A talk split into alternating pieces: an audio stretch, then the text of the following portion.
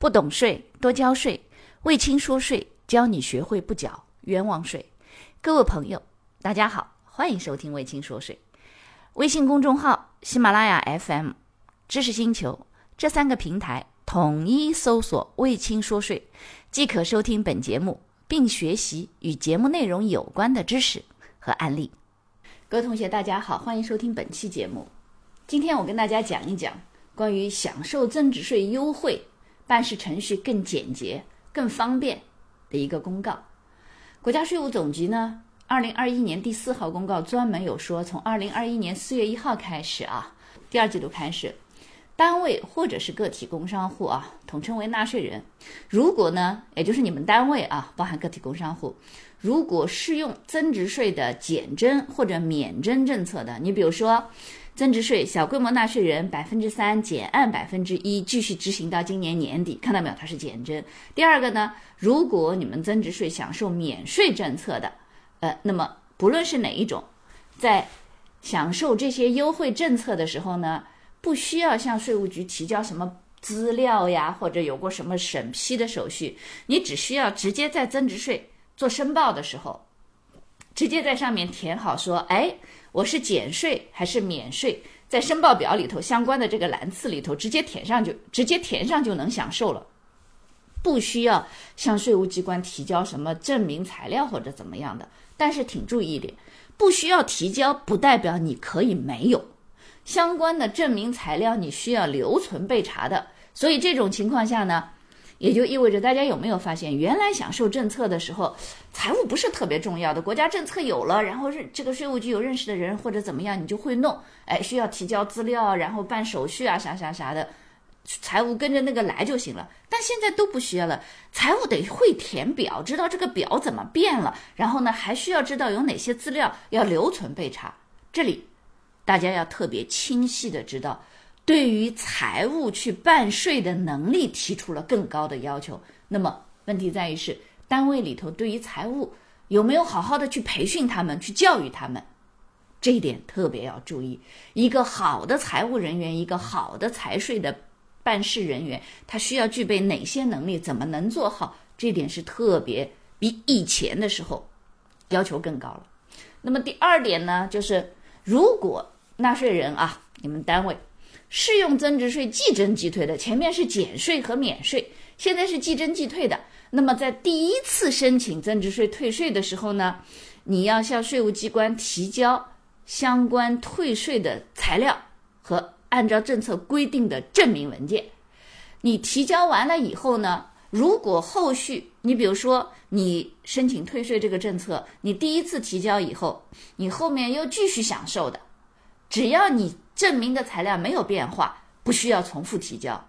只需要把这个提交退税的材料在退税的说明当中，这个把情况说清楚就行了。只需要提交这个退税的这个这个材料，并在退税的申请当中说明有关情况就行了。如果你享受即征即退的这个政策发生变化了，那么这种情况下，你才需要再向税务机关，呃，按照。首次申报，重新提交书面的报告，否则的话呢，就不需要老是去提交报告了。大家有没有发现，实际上在这个过程当中，也就意味着税务机关把你第一次提交所有的材料会一直放在你的档案名下。如果你没有变化，就按照这些材料走；如果你公司有变化了，不论是业务的变化，或者其他的什么变化，或者是这个相关的这个公司的整个资质的变化，那么这种情况下，你才需要向税务机关重新提交，否则不需要提交了。有没有发现享受增值税的优惠政策更便捷了？那么除此之外呢？除非另有规定，你们只要符合享受优惠政策的继续享受，等到你不再符合条件享受的，比如说。增值税小规模纳税人今年年底百分之一，那你在今年在九月份的时候，你就变成一般纳税人了，你就不符合了。那么你从九月份变成一般纳税人开始，你就不能再享受这个小规模纳税人减按百分之一交增值税的这个优惠政策。你不享受，从当月起就停掉，而不能说，哎，我这个月继续享受完，到下个月才开始。看到了没有？所以呢，除非有另有规定，一般情况下都必须是。按照这个规定执行，因此呢，这里也特别提醒大家一下，不论这里这个政策，它只是一个增值税的这个政策。其实大家有没有发现，不论是增值税、企业所得税、个人所得税，现在的优惠政策绝大多数都已经按照这个优化